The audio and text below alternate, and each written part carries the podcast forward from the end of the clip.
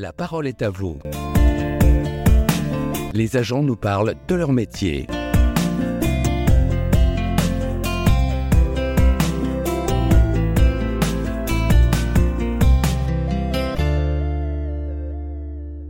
Bonjour à toutes et à tous. La ministre Amélie de Montchalin, en charge de la fonction publique, a reçu ce 3 février 2023 le rapport de la mission sur l'attractivité de la fonction publique territoriale. Le constat est sans équivoque. La capacité pour les employeurs publics locaux à attirer de nouveaux salariés et fidéliser leur personnel a réellement diminué. Alors comment remédier au mieux à cette situation, me direz-vous? Pour amener des éléments de réponse à cette question, j'ai le plaisir de rencontrer Madame Karima Bentou, DGA en charge des ressources à la commune de Aubonne, dans le département du Val d'Oise, qui va partager avec nous son appréciation de cette situation sur le terrain. Bonjour Karima. Bonjour monsieur. Donc effectivement, je suis euh, Karima Bentou, euh, je suis actuellement aux ETS. Les débats ont été euh, très intéressants. Effectivement, sur le terrain, nous rencontrons des grandes difficultés sur l'attractivité de l'emploi public dans les différents métiers. C'est un sujet très important. Il est indispensable que tous les employeurs publics prennent euh, à bras le corps ce sujet, mais seuls ils ne pourront pas agir sans une implication de tous, donc euh, du législateur, des collectivités. Karima, euh, comme il est dit dans le rapport remis à Madame la Ministre, et vous le savez bien, le constat global concernant l'attractivité des employeurs territoriaux doit toutefois être nuancé. De même que les tensions ne concernent pas tous les métiers, elles touchent de manière variable les collectivités. Pourriez-vous nous dire ce qu'il en est concernant votre collectivité. Concernant ma collectivité, différents métiers sont concernés, en particulier euh, tous les métiers euh, liés à l'animation.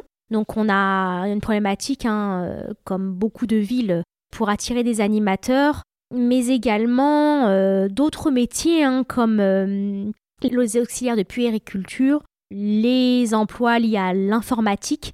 Très sincèrement, je ne suis pas sûre aujourd'hui qu'il n'y ait qu'un métier touché par euh, la baisse d'attractivité dans la fonction publique. C'est assez, assez général. Après, dans ma collectivité, ce qu'on a souhaité faire pour remédier à cela, c'est des partenariats divers. Hein. L'accueil important d'alternants euh, au sein de, la collectivité, des partenariats avec des écoles. Et euh, l'objectif, bien entendu, c'est d'intégrer ces alternants au sein des services municipaux. Et ça fonctionne plutôt bien.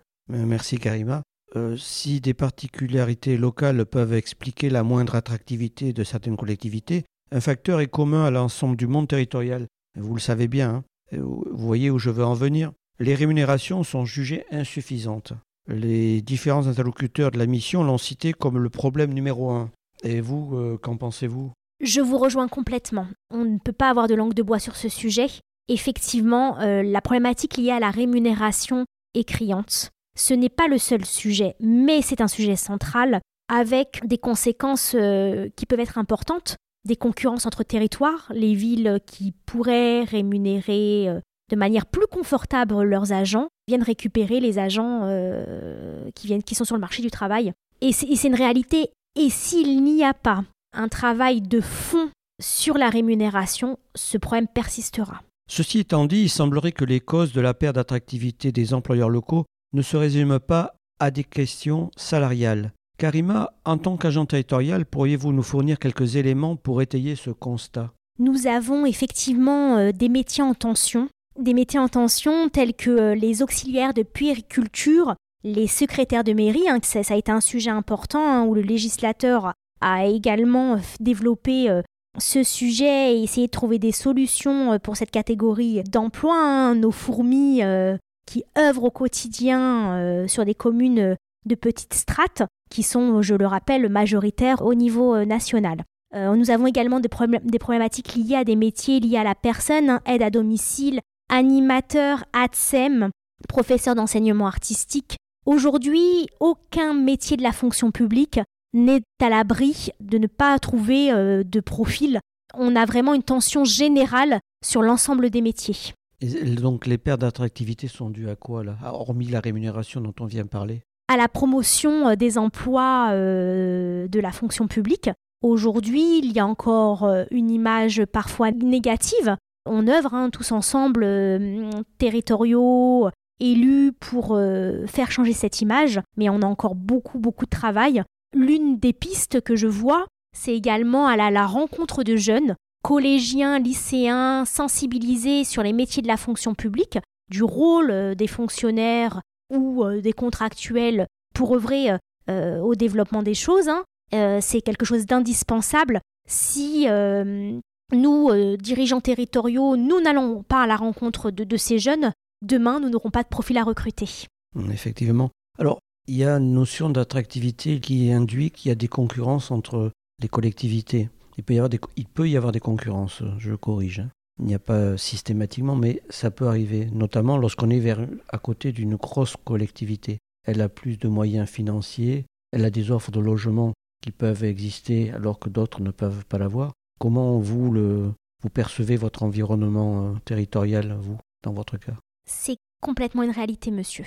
Donc effectivement, on a une, grosse difficulté euh, de concurrence entre collectivités parfois, euh, bah, comme vous expliquiez, en proximité d'une grande collectivité, mais ça peut être des collectivités à, taille moyenne ou de petites collectivités qui se retrouvent complètement en concurrence parce que euh, dans le cadre du régime indemnitaire, une collectivité aura les moyens de pouvoir rémunérer plus correctement ou de manière plus importante un agent, un type de métier. Et si ce sujet n'est pas traité au niveau national, ces problématiques se répercuteront les villes qui pourront payer leurs agents pourront recruter, attirer des talents et les autres n'auront pas d'agents. Alors là, on, revient sur la rémunération, mais ce que j'ai ouï dire, c'est que les nouvelles générations de jeunes, enfin les jeunes, hein, c'est redondant, nouvelle génération, sont attachés aussi à, certains éléments de qualité de vie. Qu'est-ce qu'ils recherchent lorsque vous les rencontrez? Les jeunes qu'on rencontre euh, nous font effectivement part du fait que euh, le lien entre vie personnelle et vie professionnelle est très important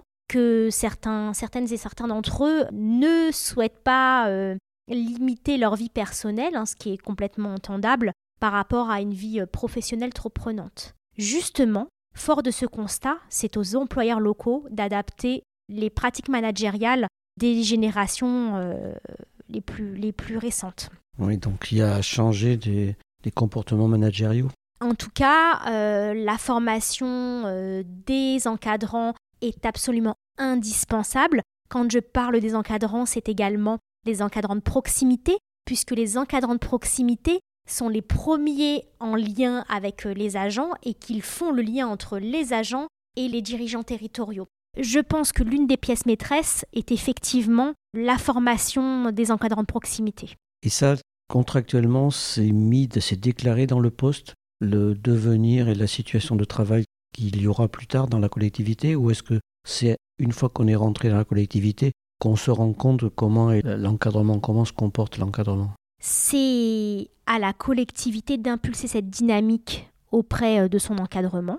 Ça doit être dans l'ADN de la collectivité d'accompagner euh, ses encadrants à l'accueil des différents publics. Parce que là, ça soulève une autre dimension qui est la fidélisation du personnel. D'après vous, est-ce qu'il n'y a que la rémunération qui permet de fidéliser où on boucle sur la qualité du management et du bien vivre ensemble? Je vous répondrai qu'effectivement, c'est le sens qui fait que on reste dans une collectivité ou pas. Est-ce que les valeurs partagées dans la collectivité sont acceptables ou sont les mêmes que l'agent qui est en poste? Hmm, C'est complexe. Karima, en tant qu'agent public territorial et compte tenu de la situation dans laquelle se trouve une partie des employeurs territoriaux, quelles pistes d'amélioration leur suggéreriez-vous?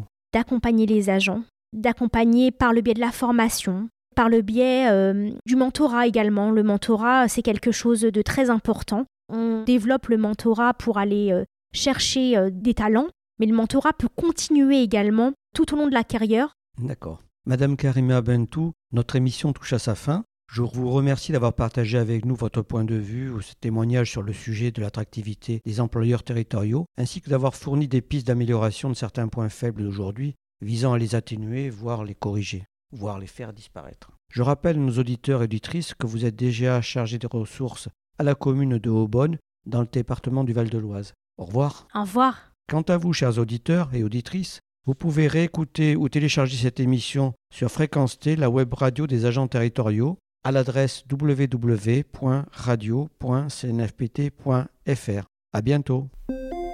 La parole est à vous. Les agents nous parlent de leur métier.